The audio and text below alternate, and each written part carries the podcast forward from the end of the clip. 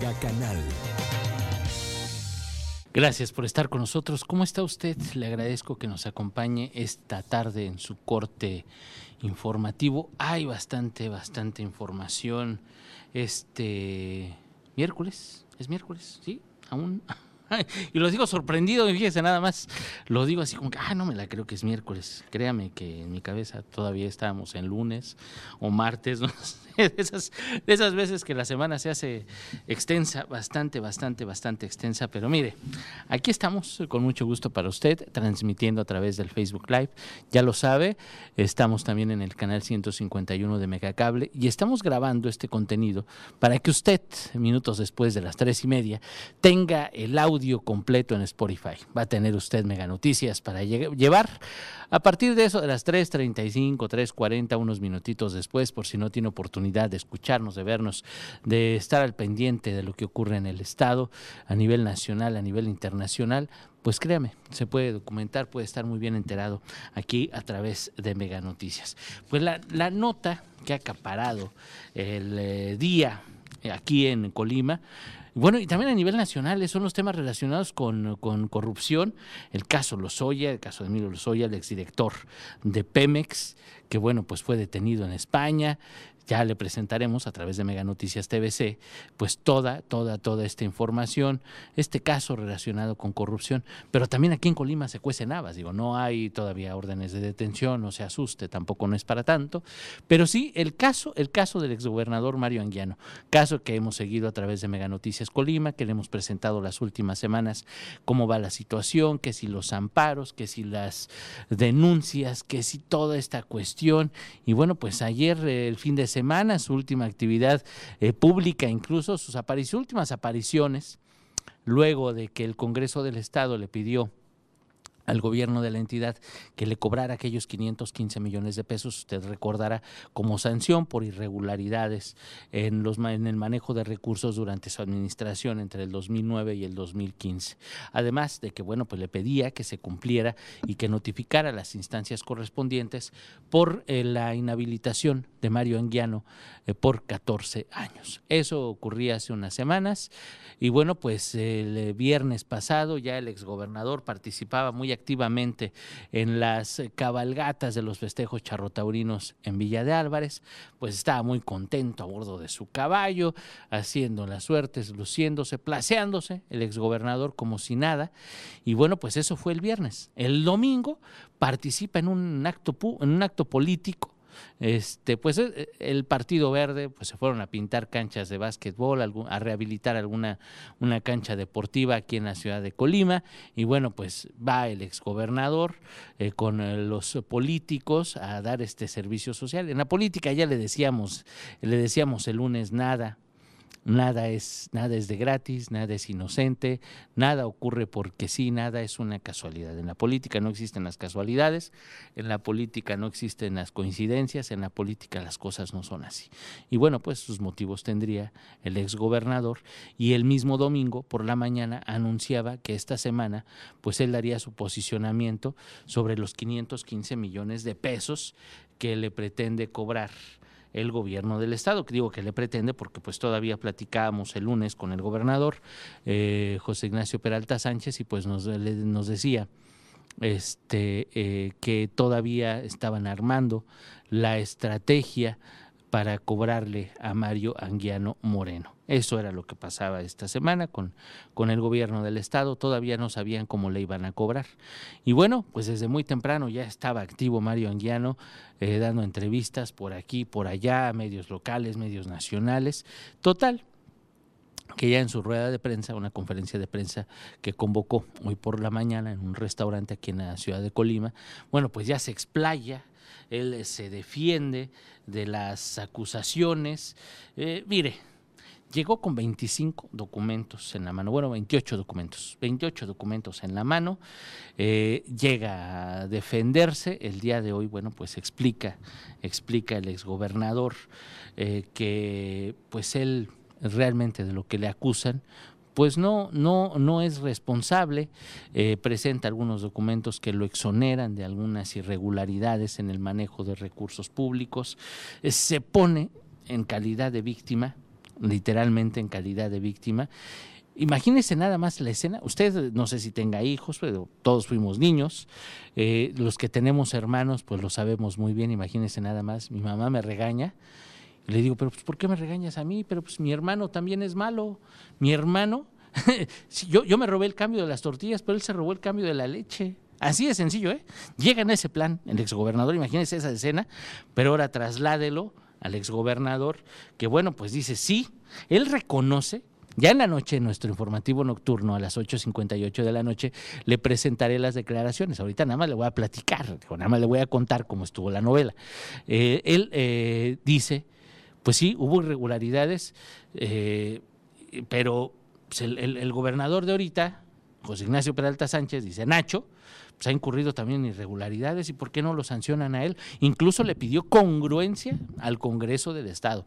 Él presentó, le digo, sus documentos, él traía sus documentos que lo exoneraban, pero finalmente, finalmente, pues sí reconoce, reconoce que hubo desvío de recursos en su administración, lo reconoce claramente, le digo, si no me cree, en la noche yo le voy a presentar la declaración tal cual como la, la dijo, va a ver usted que lo reconoce, pero pero no se queda con eso, dice, no, pues es que si, si hubo, si desviamos recursos, pedimos dinero que no utilizamos en lo que habíamos dicho, pero pues el gobernador de ahorita también.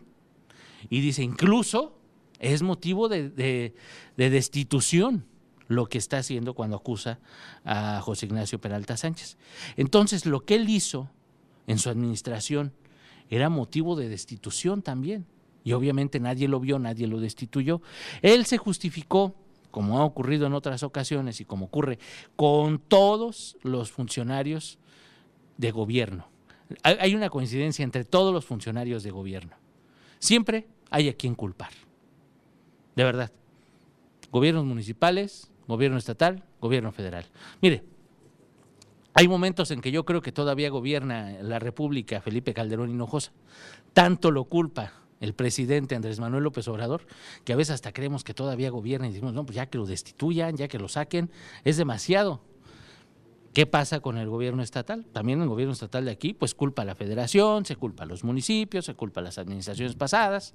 Lo mismo hace Mario Anguiano. Hoy en su conferencia de prensa, pues se puso a culpar a todos. Culpa al gobernador de ahorita porque pues él también, él también desvía recursos como él, pero pues a él no lo están sancionando. Eh, dice que, que cuando ya, ven, que ya venía arrastrando problemas económicos, muchos problemas económicos, y que pues tenía que mover dinero de aquí para allá y pues sacar de, de donde pudiera, tenía que sacar dinero para el gasto corriente, pues pedía préstamos y luego eh, no los pagaba o los pagaba con otros préstamos. Total, que fue un desviadero de recursos públicos, que él lo reconoce, él lo reconoce que hubo desvío de recursos públicos, pero pues al final era una situación que ya venía arrastrando desde Silverio Cavazos, que él ya venía arrastrando desde administraciones atrás, incluso tres administraciones atrás ya venían arrastrándose los eh, malos manejos de recursos, no estamos diciendo desvíos, malos manejos que provocan una crisis financiera en la entidad. Ciertamente, es lo que él dice, que ya venía arrastrando esos problemas, que no los pudo solucionar, y bueno, pues es lo mismo que culpa el gobernador de la entidad en este momento, ¿no? Pues ya venimos arrastrando el caso de la Secretaría de Salud, en este paréntesis, Hago un paréntesis, el caso de la Secretaría de Salud, eh, José Ignacio Peralta Sánchez culpa, pues que está la crisis de la Secretaría de Salud, la dependencia que tiene el gobierno de Colima hacia el gobierno federal, no, no es una crisis nueva, esa dependencia es culpa de una crisis seria en el sector salud de Colima, que no es nuevo, que viene arrastrándose administraciones atrás. Así de sencillo. Y eso lo ha mencionado el actual gobernador. Y bueno, pues hay que trasladarle la culpa a los demás. Y bueno, pues en esta conferencia de prensa, le digo, es parte de lo que dijo hoy Mario Anguiano Moreno, eh, que todavía no no tiene una estrategia para defenderse por el cobro de esos 515 millones de pesos.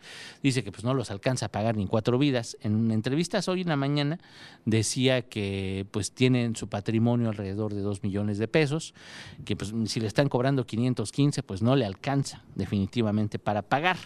Y ya incluso en el, eh, híjole, no sé si me permita la expresión, pero en el, en el azote total así, así, así lo voy a decir, es que no se me ocurre otra palabra, pero en el azote total el exgobernador, pues se pone así como que mañana, mañana a las 5 de la tarde, va a acudir él a la Fiscalía General del Estado.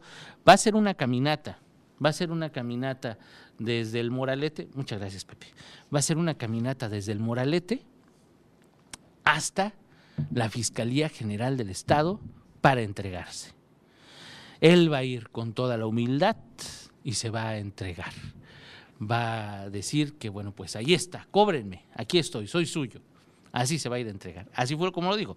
Digo, a lo mejor no con el rollo de que soy suyo, pero sí, sí se iba a entregar en ese, en ese sentido, él se iba a entregar a la Fiscalía General del Estado, pues para que le cobren, para que hagan lo que tenga que hacer la autoridad.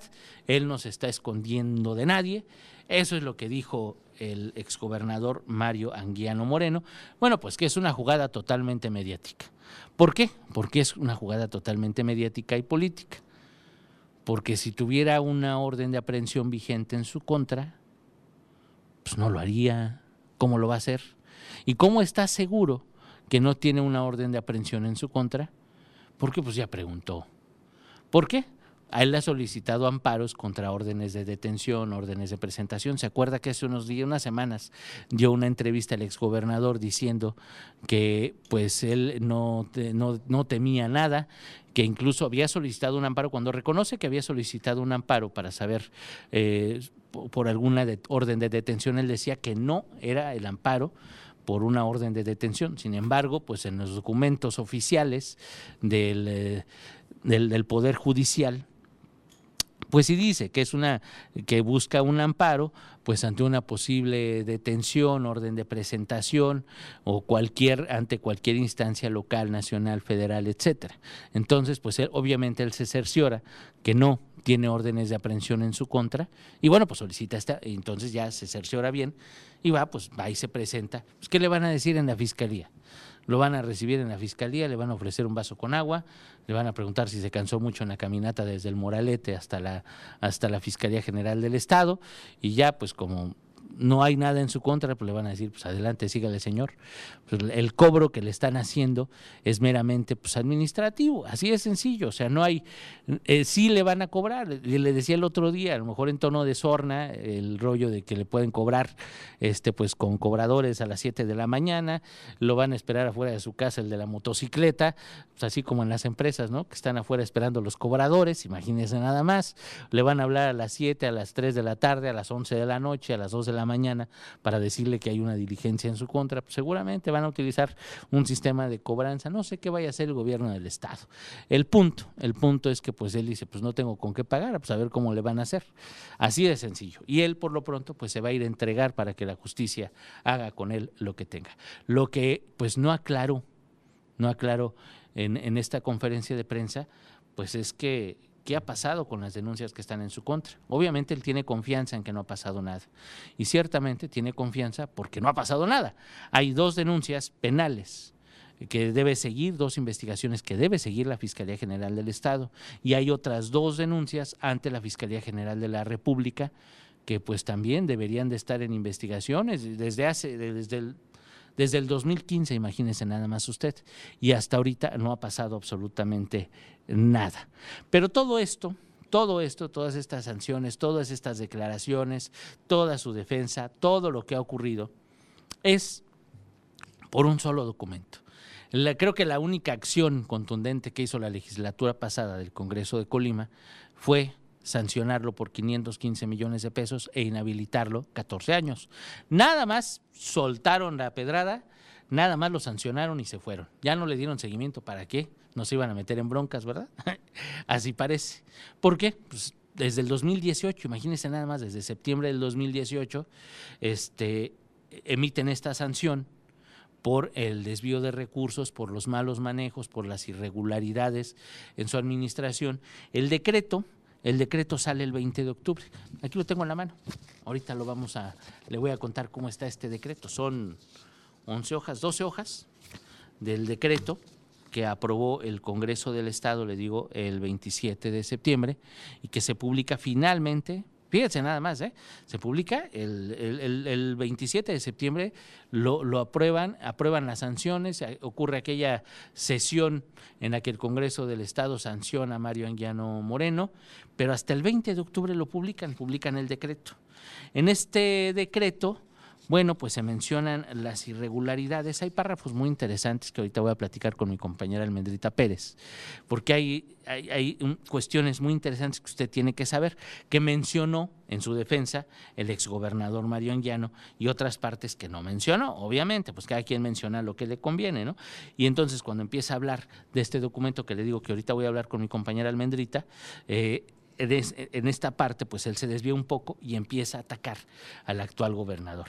Le saca los trapitos al sol. El terreno, el terreno de la Avenida Galván, el terreno que era de la vigésima eh, zona militar, este terreno que, bueno, pues ha sido muy polémico. Ha sido la adquisición de este terreno que ha sido muy polémico, que si no se ha vendido, que si se vendió, que si lo compraron a sobreprecio, que si el crédito que solicitó el gobierno del Estado, que no fue para lo que era. Ha habido muchos cuestionamientos sobre este predio y, bueno, pues obviamente lo iba a manejar a su favor. Eh, hablo de Mario Anguiano Moreno. Dice, pues ahí está el ejemplo, hay irregularidades en el crédito, en el crédito que se pidió para ese predio. Y también menciona el terreno de la campana, un predio que dice el exgobernador Mario Anguiano Moreno que le habían ofrecido a su administración en más en 90 millones de pesos, un crédito de 103 hectáreas, más de 110 hectáreas, que bueno, pues él dijo que no lo, no lo comprarían porque sus asesores le dijeron que pues no, no era buena idea comprar este predio. Y entonces el actual gobierno, el gobierno de José Ignacio Peralta Sánchez, pues decide que sí lo compra. El asunto es que compra un predio más pequeño, mucho más caro. Y esa es la crítica que también hace el exgobernador Mario Anguiano Moreno y dice y pide a los medios de comunicación que estaban en su rueda de prensa que lo investiguen, que sí, pues él desvió dinero, claramente, pero pero pues también el actual está desviando dinero y nadie le dice nada. También acusa de que tiene muchos créditos el, el gobernador José Ignacio Peralta Sánchez, muchos créditos a corto plazo y nadie, nadie le dice nada al gobernador. Y cómo él sí, ¿por qué lo atacan a él y no atacan a José Ignacio Peralta Sánchez? Así fue en este tono la conferencia de prensa. Pero le digo, base, base de todas estas, de todo, eh, la base creo que de todo este, de este, todo este tema es aquel decreto, aquella sanción que aprobó el Congreso del Estado el 27 de septiembre del 2018 y que se publica en el periódico oficial del Estado el 20 de octubre del 2018, pues un más eh, de un mes, casi un mes, casi un mes después de que se aprobó la sanción. Aquí tenemos el documento, el uno de los tantos documentos, les digo, más de 25 documentos que hizo referencia Mario Anguiano Moreno y pues lo, lo, estamos, lo estamos analizando.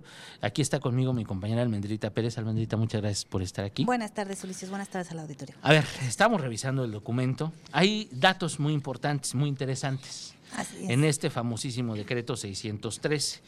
Y pues, mire, tiene, tiene resultandos, que son pues básicamente los artículos que se violan, y tiene considerandos. Los considerandos, para que todos le entendamos, pues son cuáles son las sanciones, cuáles son uno los artículos, cuáles serían las, irregularidades, las bases para los fundamentos que tienen para que exista una sanción. En estos considerandos encontramos dos vertientes.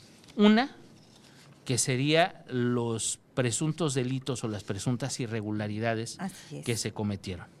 ¿verdad? Así es. ¿Le damos una repasada? Claro que sí, pues bueno, después de analizar, dice ahí, las pruebas que que presenta el OSAFIC de las auditorías y después de analizar y desahogar los argumentos del exgobernador Mario Anguiano, bueno, en ese entonces la legislatura eh, dice que se le encuentra responsable de distraer o permitir que se distraigan los caudales de los objetos a que están destinados, de los recursos para los que están destinados por ley. Eh, también dice que se le acusa o se le encuentra responsable de realizar o permitir el pago de créditos bancarios contratados el 8 de diciembre de 2014 con los ingresos de otro crédito celebrado el 2 de enero de 2015. Es decir, teníamos hoyos en las finanzas y entonces le pido prestado al de al lado para pagar este hoyo y hago otro hoyo. Y hago otro hoyo. Y ahí sigue, y va creciendo la bola de nieve. Sin que esto se realizara el registro correspondiente del pasivo, que era por 478 millones de pesos, y tampoco pidió la, autorización del Congreso para hacer esto, cuando por ley eh, se determina que tiene que ser así. Y además simula un pago, dice en el párrafo que está leyendo Almendrita, simula un pago el 31 de diciembre del 2014 con la emisión de un cheque del, cheque número 7477 de una cuenta de Bancomer sin suficiencia financiera. Y con ello pretender simular el pago dentro del ejercicio de contratación registrándose como finalidad del crédito la compra de un predio por 478 millones de pesos sin comprarlo.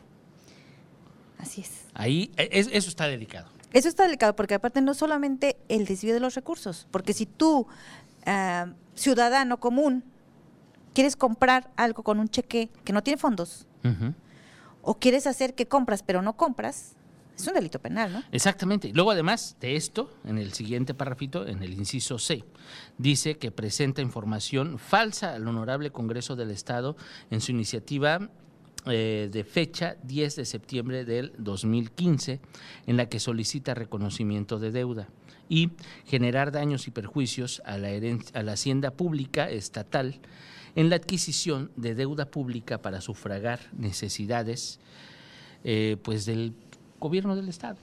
Gasto corriente. Pues lo que hablábamos, o sea, tengo hoyos de cosas que debo y solicito préstamos para pagar este, cosas, pero digo que voy a pagar otras que no son así. En este caso se le autoriza normalmente los préstamos, pues para pagar, eh, adquirir reservas territoriales a favor del Estado, o pues sí, para refinanciar más, no pagar, para refinanciar deuda pública.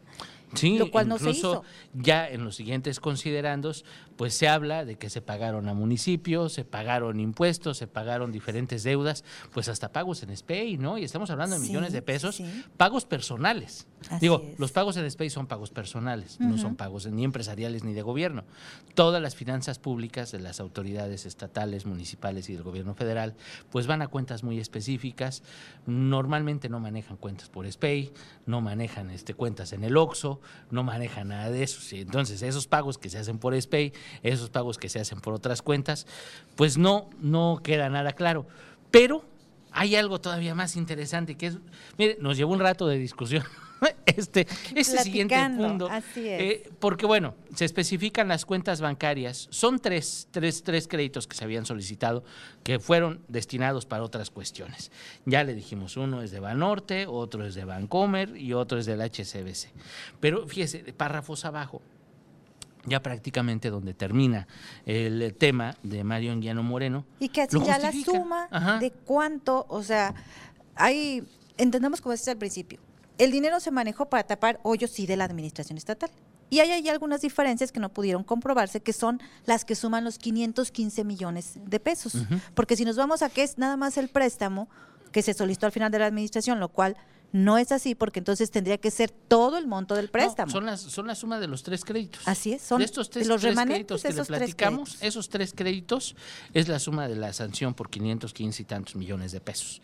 Pero en el mismo documento, eh, que es lo que nos parecía interesante, en la página 6 de este decreto publicado, le digo, el 20 de octubre del 2018, pues se menciona, pues lo justifica. Un lo justifica y aparte, pues dices, ¿qué carambas hicieron los diputados? Se contradicen, ¿no? Sí, si me permites, lo leo.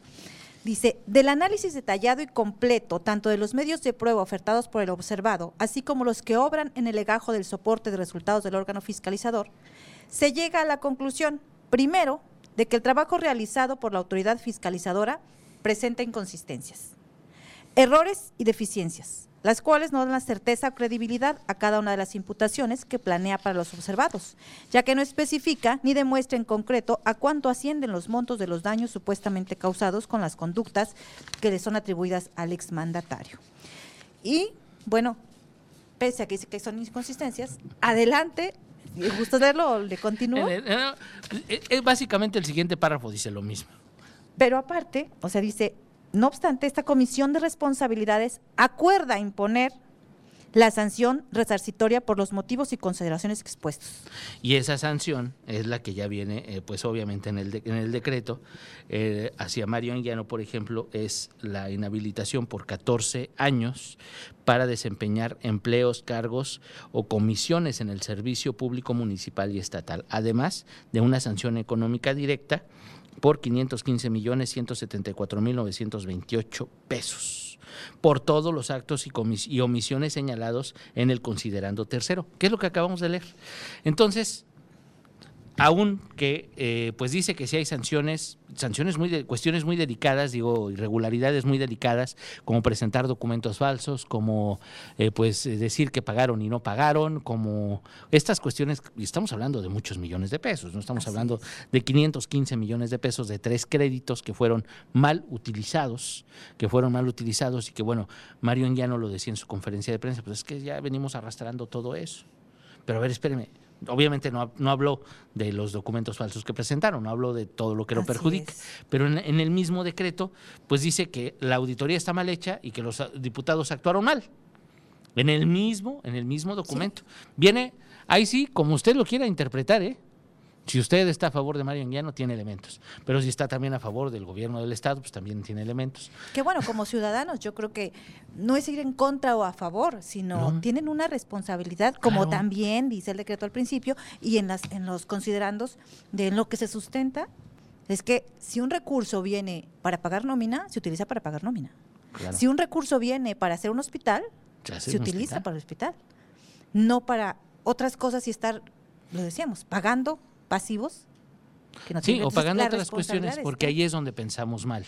Digo, pasa en esta cuarta transformación, pasa en el gobierno federal, hay recursos destinados para el campo que se están utilizando para pagarle a los ninis, que se están utilizando para los programas sociales que tiene el gobierno federal, que obviamente están desviando. Y que si ya te vas más atrás, en el caso de Colima, no sé si recuerdes, pero también hubo sanciones.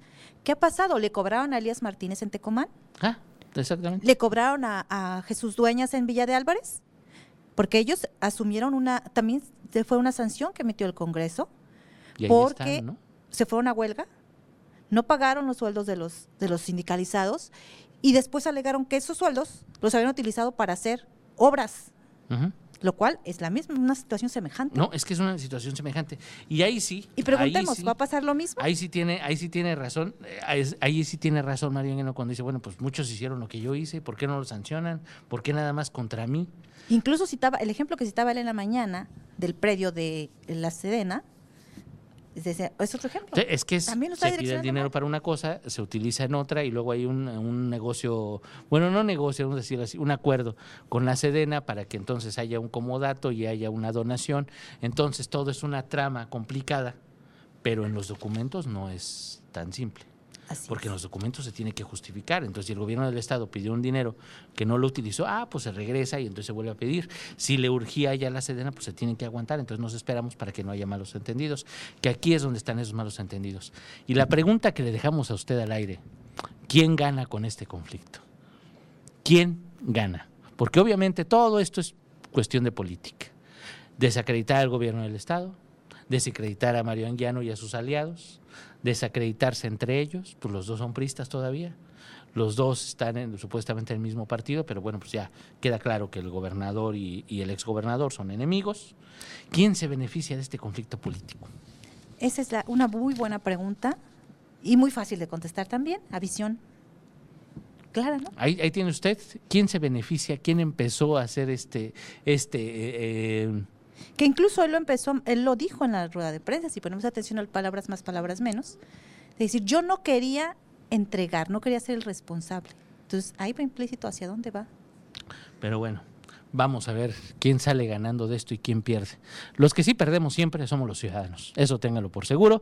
Nosotros pagamos los impuestos, nosotros tenemos que cumplir la ley. Digo, la cumplimos, no tenemos, lo cumplimos porque así es como tiene que ser. Si ellos no cumplen, pues aquí lo señalamos de verdad. Le agradezco su atención, Almendrita. Muchas gracias. Gracias a ti. Lo espero hoy por la noche a las 8.58. Muchas gracias. Buen provecho.